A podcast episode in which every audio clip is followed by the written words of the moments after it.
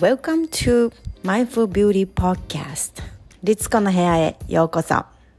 このポッドキャストでは Awaken Your Authentic Self をテーマに自分らしくあり自分の生きたい世界を自分で作るんだと決意して動き始めた女性へブレずに心と体を整えながら自己実現していくためのセルフケアのヒントをお届けしています。This is Global High Vibes Community. Let's go!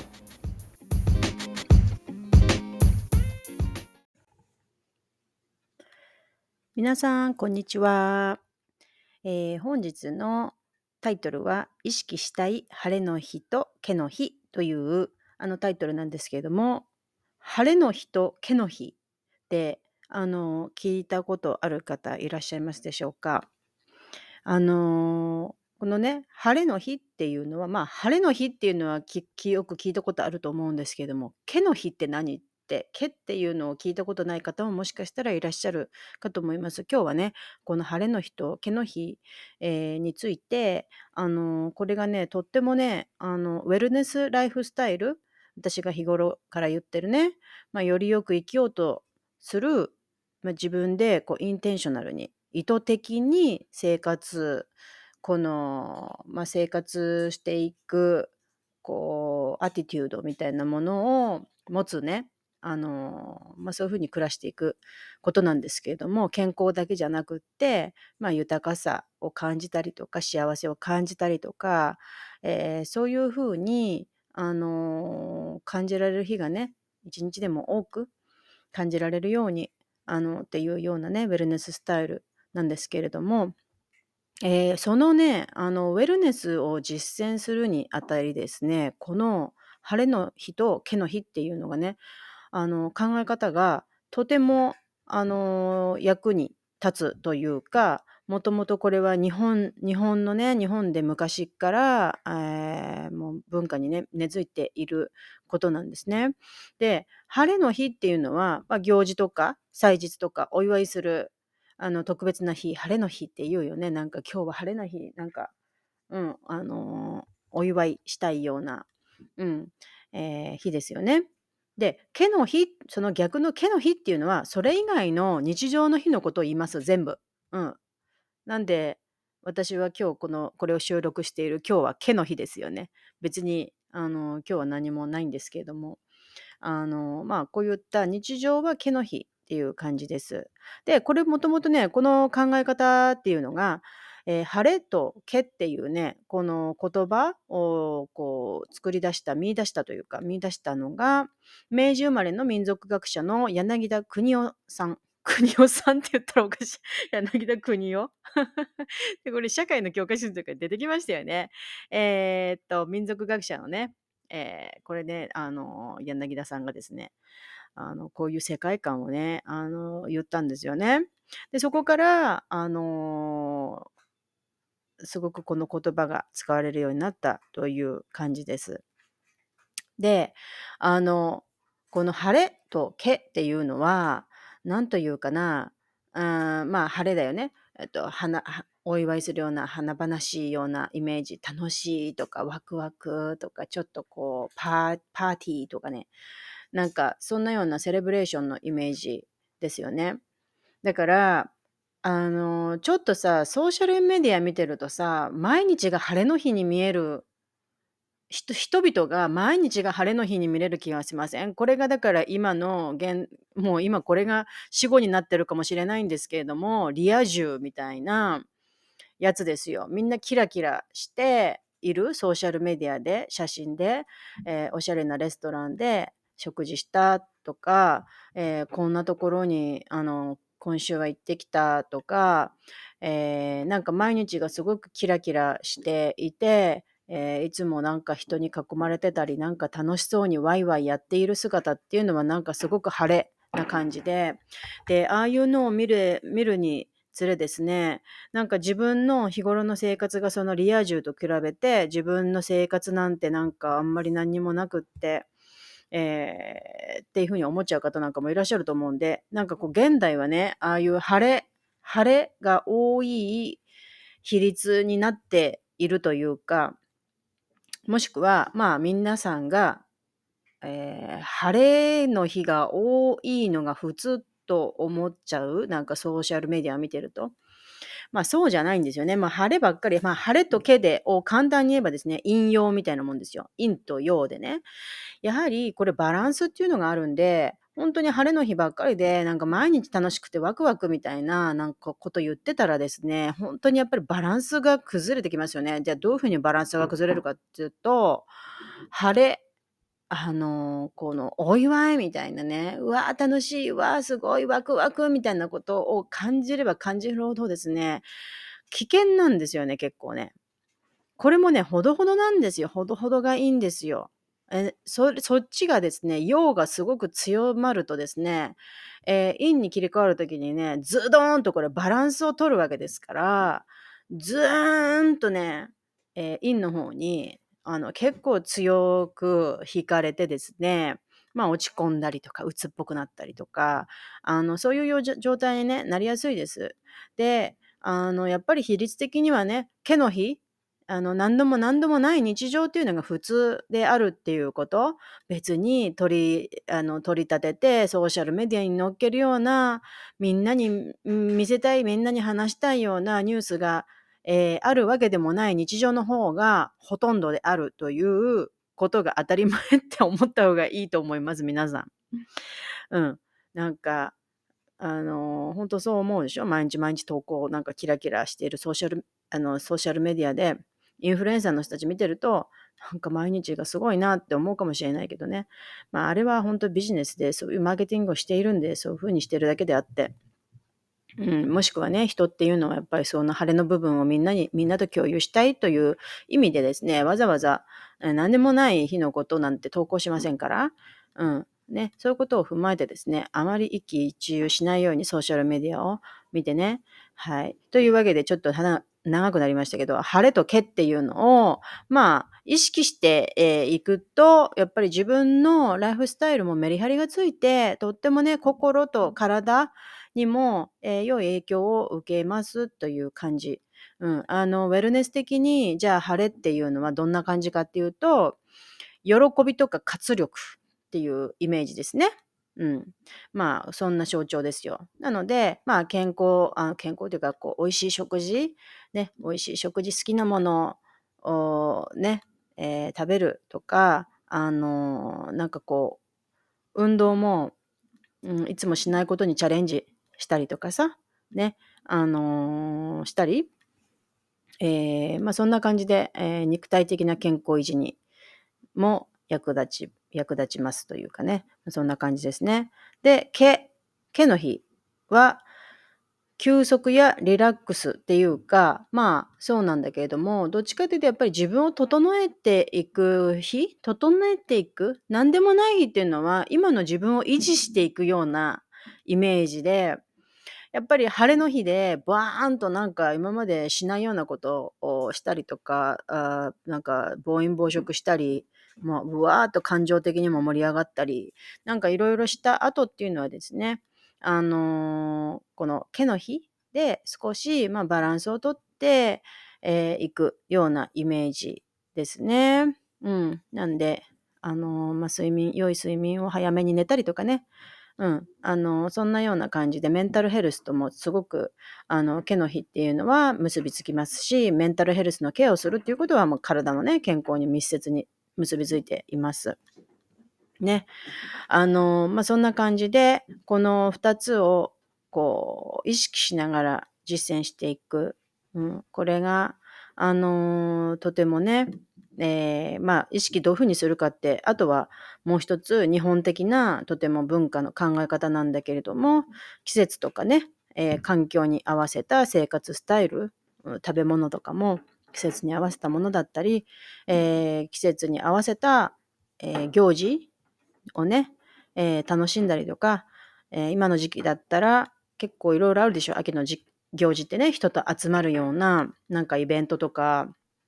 うん、あの、ハロウィンパーティーなんかもあるしね。今、ちょっとアメリカはハロウィン関係がすごい、やっぱり今週ぐらいから週末はみんななんかパーティーやってたりとか、うちの娘も行きましたけど、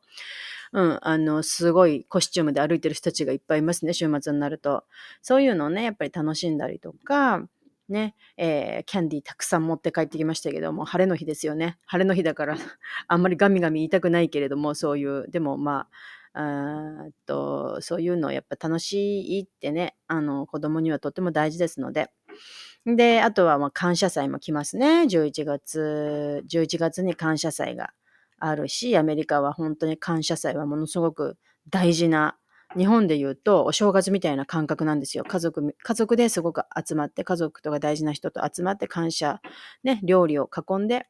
うん、あの、この、ものすごく、こう、アメリカ人にとって大事な感謝祭が来ますね。ここは皆さんが、えー、食べ過ぎる時なんですよ。うん。で晴れの日ですね、やっぱりね。あとは、まあ、うん、今の時期だと、 apple picking、リンゴ狩りとか、えー、 pumpkin patch って言って、パンプキンですよね。その飾り用のパンプキン、あの、ファームみたいなところにこう、バーッとパンプキンが並んでて、えー、そこに取りに取りに行くというか買いに行くんですけれども、それでこうカービングって言って掘って、あのランタンにして作ったりとかっていうのはね、結構あのあるんで、まあ、そういうとこに行くとね、大体ね、あのアップルパイがあったりとか、なんかファームスタンドがあったりするので、なんかそこで食べ物が食べれたりとか、音演奏、音楽の演奏やってたりとか、まあね、ちょっとあのワイン、ワインみたいなの楽しめたりとか、いろいろそういうのも楽しいんですよね。なんでそういった day trip なんかもね、ニューヨークの upstate とか、えー、まあ、ロングアイランド、ニューヨークシティじゃなくてね、この郊外と言われるニューヨークのちょっと上の方に行ったり横の方に行ったりするとですね、こういったあのリンゴ狩りの場所とか pumpkin patch みたいなこのでっかい畑のところがあるのでね、あのニューヨーカーは結構そこに子連れの人は行ったりします。で今はすごくもうすもうもう結構紅葉も綺麗なんでね、やっぱり週末になるとなんか出かけてちょっと行きたいななんても、あの、思うことがありますが、残念でね、雨降っちゃって、今週末は本当は行く予定だったんですけど、えー、ね、とっても残念です。なんか雨が多いです。今年は、週末が。えー、まあそんな感じで、あっという間に冬になってしまうんで、皆さんも秋を楽しんでください。えー、まあそんな感じでね、あのー、ちょっとしたね、晴れの日なんかすごいパーティーじゃなくっても、やっぱり楽しく楽しく、ワイワイ、うん、ね、いつもと違うものを食べたりとか、ね、体験したりとか、うん、ね、家族と、ね、そういうの楽しいですよね。まあ、こんな感じで、えー、まあ、晴れと毛の日っていうのを意識的に取り入れて、まあ、メリハリのある充実した生活を送るみたいなね。あのー、やっぱり逆にその日々が単調で何も面白くないってなんか鬱っぽくなっちゃってる方はすごく毛で、えー、陰の方に傾きすぎてる方が多いと思うんですよね。でそうなってくるとこう人付き合いが苦手とかもう嫌なんだよね疲れちゃうんだよねっていう方がそういうふうになりやすいかとは思うんですけれども、えー、なんかこう意識的にねちょっとやっぱりあのー、楽しい場所別にさ一人でどっかそういうところ探しに行ってもいいじゃない？そしてそこで出会った他人と話すと、話してみるとか、うん、ね、そういう風にしてみるのもいいと思うし、うん、なので、毛の日が多すぎてもですね、かなり鬱屈してきた感じになっちゃうんでね。うん。なんで、意識的に晴れの日っていうのも、うん、ちょっと取り入れてみてください。えー、でですね、あの、ちょっと食事に関してですね、もうここ最近ずっと私は食事、食生活を整え中なんで、養生中なんで、今までね、私はなんかこう、がん頑張った自分へのご褒美に好きなものを食べるっていうことが多かったんですよ。なんかご褒美。これってよくありませんか？大体皆さん自分へのご褒美ってなんか物をなんか買うか、えー、やっぱり食べ物、好きなものなんか、で、スイーツとか、やっぱ食べちゃうみたいな。スイーツ食べちゃうっていうのはよく多かったんですよね。これがね、本当にね、私頑張った日が多いのかしら。頑張った日が多すぎらしくって、本当に毎日のように何かしらのスイーツを自分へ、えー、捧げていました。そんなことやってたらとんでもなく体重が増えてしまってですね、本当にね、あのー、やっぱりさ、あの、なんだろうね、毎日、まあ、これみんなどこの、どの大人もそうだと思うんですけど、何かしら毎日さ、我慢したりややりたくないの、タスクもやったりさ、めんどくさいこともさ、やんなきゃいけないことたくさんあるじゃない。で、本当にそれでさ、あもうよくやったねなんて思ってさ、アイスでも食べたいわとかさ、あるでしょ？ね、夏なんか結構そんな感じでアイス食べたりとかあったんですけど、あの、まあ、そんな感じで結構さ、今日はなんかこのジャンク食べちゃう。なんか今週末はいいじゃんみたいな感じで、チートデーみたいな気分でさ、なんかジャンクフードとか食べちゃったりとかさ。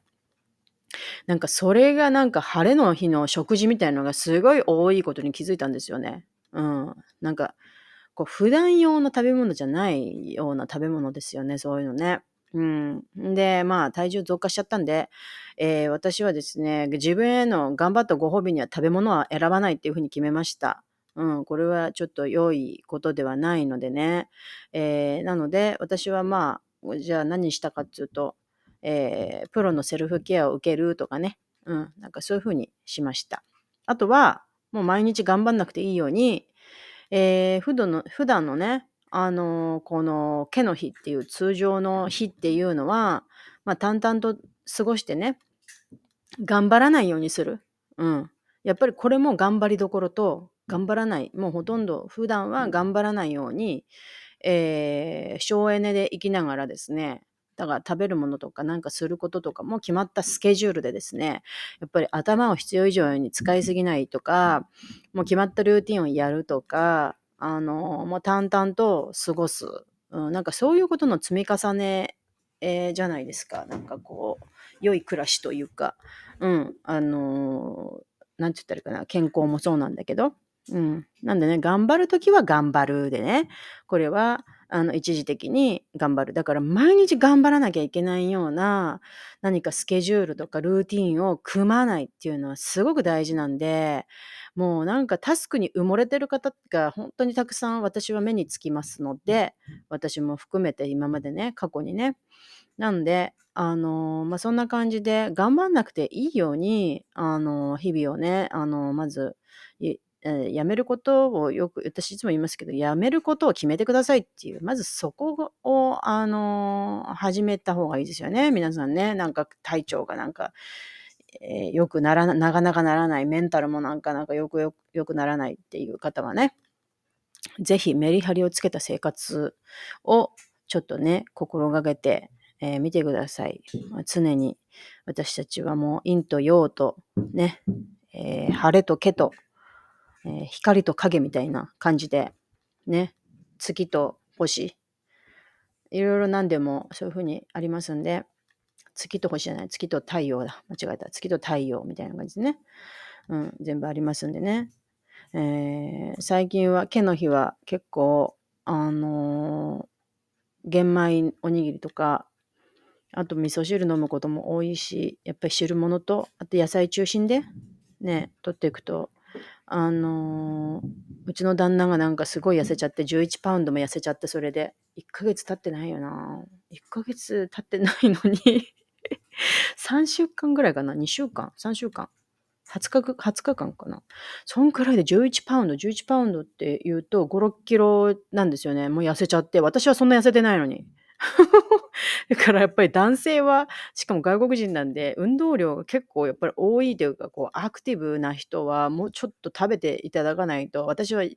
ね、あの、そう、あの、夕飯？夕飯をね、彼に作ることが多くって、朝食とかランチは自由なんですよね、お互いね。で、なんか、あのーなんかあんまり食べなくなっちゃってるみたいで、これちょっと心配しております。これ日本人の体と外国人の体と違いますんで、あと運動、運動量とね、違うんでね、なんか動物性のプロテインもうちょっとと取らした方がいいな、いいなとかね、いろいろちょっと考えております。ね。えーまあ、そんな感じでですね、今週は私は結構晴れの日がね、2回もあったんですね。えー晴れの日1はですね、日本にこの間4月に行った時に、あのー熊本にね、アロマセラピーの講習を、講習クラス？クラスをですね、あのセラピストさん向けにさせていただいたんですけれども、そちらのね、えーそちらを、あのこう、セットアップさしてくださった美容整体サロンのうん、あの、とスクールのね、えー、オーナーセラピストのユミさんと、お嬢さんの鍼灸師のね、えー、りんちゃんがニューヨークに1ヶ月ぐらい来られてたので、お仕事でね。それで、あの、私も骨盤調整してもらったり、顔に針とかお灸やってもらったり初めて、初めてだったな、顔にお灸は。びっくりした。うん。針も初めてだったかもしれない、顔は。うん。針はもともと全然あのよく行ってたんですけど、肩とかのために日本にいた時に。すごい興味があったんで、顔への、あの針？針っていうのはやっぱりコラーゲン、あの結構深いとこまであの刺していくんで、その後に美容液を入れたり導入することでですね、まあ、コラーゲンに刺激を与え、もう一回こう作ってくれるような張りをだから出してくれたりとか、あと化粧品の浸透も良くなったりとか、えー、まあ、いろんなね、良い効果がたくさんあります。私はちょっと眼性疲労をどうにかしてくれって言って、あの、打ってもらったんですけどね、それでお灸をしてくれました。眉毛のところに。はい、のツボのところにね。で、まあ今回は、えー、晴れの日の料理としてですね、アッパーウエストサイドの私のお気に入りのタイ料理屋さん、すごくあのいいとこがあってですね、そこで、えー、なんかいろいろ美味しかったな、あれは。レモングラスチキンとか、ソフトシェルクラブのカレーとか、なんか全部食べたものが美味しかった。はい。タイ料理はもう本当に大好きですね。なんか、全然飽きないよね、あれ。あれって誰に言ってるか。タイに行った時も本当に美味しかったな、全部が。食べた時。全部美味しかった。うん。で、今回は、あの、エスニック、タイ料理がいいっていうね、このユミさんはよくね、ネパールとかにもね、お仕事で行かれるんですよね。結構エスニックなのが好きということで、アッパーウエストサイドのサラタイ NYC に行ってきました。そして、また今度数日後にですね、晴れナンバー2は4年間オンラインで知り合ってですね、4年間一緒にアロマとかウェルネスを一緒に学んでる仲間のね、腸活コーチの志保さんと初対面しました。ウェストバージニアからヘッドスパにあの来てくださっ、うん、あの90分のコースしていただいたんですけどももう最初のハンドマッサージしたところでもう爆睡を最後までしちゃったそうです全然覚えてないって言ってたよ 結構ね私のヘッドスパは本当にそのハンドマッサージ終わった時点でもうあとそっから記憶がないという方結構多いんですよ。ぜひね、あのー、眠れないとか、疲れてる方はいらしてください。はい。えっ、ー、と、彼女とはですね、健康つながりなんで、腸活コーチだし、ちょっとヘルシーなの行こうかって言って、で、ウェストバージニアにはないようなレストランがいいって言うから、じゃあ、ビーガンレストランに行きましょうということでですね、ビーガンレストラン、こっちのね、いくいくつかこうあるんだけど、なんだろう、やっぱり日本のビーガンレストランって、日本食のあの自然食みたいな感じで、ワンプレートでいろいろちょこちょこお惣菜乗ってるイメージの、ああいうのが多いじゃないですか。アメリカのビーガンレストランのね、料理って全然違うから、うん。あの、本当なんかアメリカンな揚げ物とか多いし、うん、あとこってりしたソースとかもすごい多いし、もう全然、なんつうの、野菜だけでできてるっていうような感じがしないボリューム感と満足感なんですよね、味もね。うん、あの、洋風なんで、えー、今回は豆腐の、豆腐のなんかこう、豆腐 BLT サンドって書いてあったな。だから豆腐のなんかカツ、カツみたいになってて上がってるので、テンペのベーコンが挟まっている。もうめちゃくちゃ美味しかったね、これ。このサンドイッチ。すっごいなんか肉肉しいというか肉入ってないのに肉肉しいというかすごいボリュームがありましたね。あとアーティーチョークという超外国っぽい食べ物。アーティーチョークって日本で食べることないだろうな。売ってるの見ないよね。うん、あの、すごい何枚も何枚もこう剥いてってですね、一番中の芯の部分を食べるんですけれども、柔らかくしたやつをね。それのフライと、ケールサラダと、あと、あの、今の限定でよく出てるパンプキンチーズケーキがあれすごい美味しくって、なんか、あの、なんかレシピ知りたいなと思いましたね、なんか。パンプキン。こっちは人はすごい今の時期スタバとかでもパンプキンラテとかが出て、もうみんな飲みたがり、飲みたがるみたいな。なんかそんなにみんな好きなんだみたいな。パンプキンスパイスが大好きなんですよね、みんなね。あの、シナモンとクローブとかがパンプキンに入ったあれが好きなんですよね。で、そういうのがあったんで、私もちょっとパンプキンチーズケーキ食べました。チーズケーキとか言ってでもチーズ入ってないからね。何が入ってんだろうね、つって。うん。まあ、そんな感じで、えー、美味しかったですね。これもアッパーウエストサイドのブロッサム NYC というところですね。ぜひニューヨークに来られた際はめちゃめちゃおすすめの、あの、ここのビーガンレストランです。はい。で、あの、まあね、こういうふうにニューヨーク住んでると、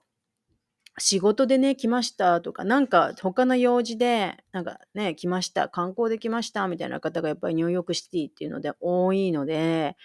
まあ何かね、こういうふうにお会いできる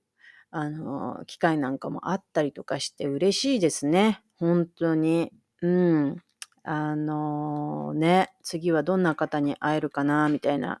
感じなんで、楽しみなんですけども、やはりね、晴れの日は、晴れの日は自分へのご褒美で、一人で美味しいものを食べるんじゃなくって、やっぱり仲間とかね、家族と、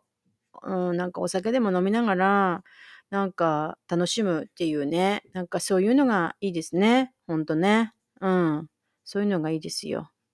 うん。ね、なんかすごい豊かさを感じる。あのー、私ね、昔ね、10あ、5年ぐらい、15年ぐらい前にですね、ビーガンとかベジタリアン、ペスカトリアンだったんですけど、あの、やっぱりその時って、こう、食事がみんなとできなかったんですよね。日本にいたし、日本のね、外食でね、ベジベジタリアンの人が食べれるものってほんとないんですよ。あんまりファミレスとかなんか。あんまなくて、うん、なんか結構気使わしちゃって、外食に本当に行けなかったですね。その間の5年間ぐらい本当に全然行かなかった。なんかやっぱり相手も誘いづらいくなっちゃうのかわかんないけど、やっぱりそう、それがね、なんか、うん、なんかその時に気づいたのが、やっぱり自分のなんかこう考えとか、こう思想っていうか、なんでその時の考え方ね、なんかね、えー、とか、まあ、あとは自分の、自分へのこの食、食用法みたいな、まあ、マクロビとかそういうのやってたんで、結構ハードコアに、えー、添加物取らないとか、もう食材オーガニックでね、絶対にもだから自分で自炊しかしないみたいな感じでしてたんですよね。で、結構ストイックに肉も絶対に食べなかったし、動物性のものを一切取らなかったし、魚以外ね。そう、取らなかった。ああいう風にやってた本当にやっぱり人とその食べるっていうことは、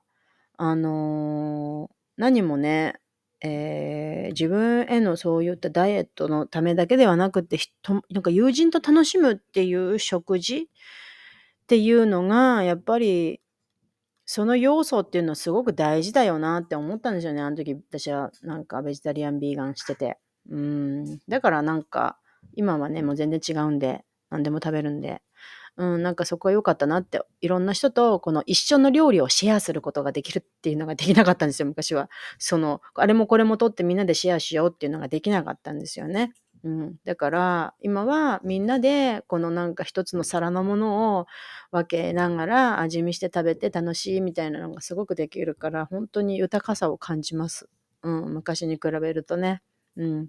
まあちょっと話ずれましたけれども今日は、えー、意識したい晴れの日と毛の日ということでですね。あのー、ね、えー、普段晴れの日ばっかりの方ちょっと意識的にね、毛の日っていうね、あの、日常の淡々とした何でもない日常っていうものもね、うん、あの、ちょっと心がけてみるというか、そして、毛が多い方あ、日常ばっかりで何もなんか楽しいことなくてくさくさしている方はね、意識的に季節に合わせたちょっと楽しい晴れの日っていうのも作ってみてね、くださいというお話でした。はい、というわけで、じゃあまたね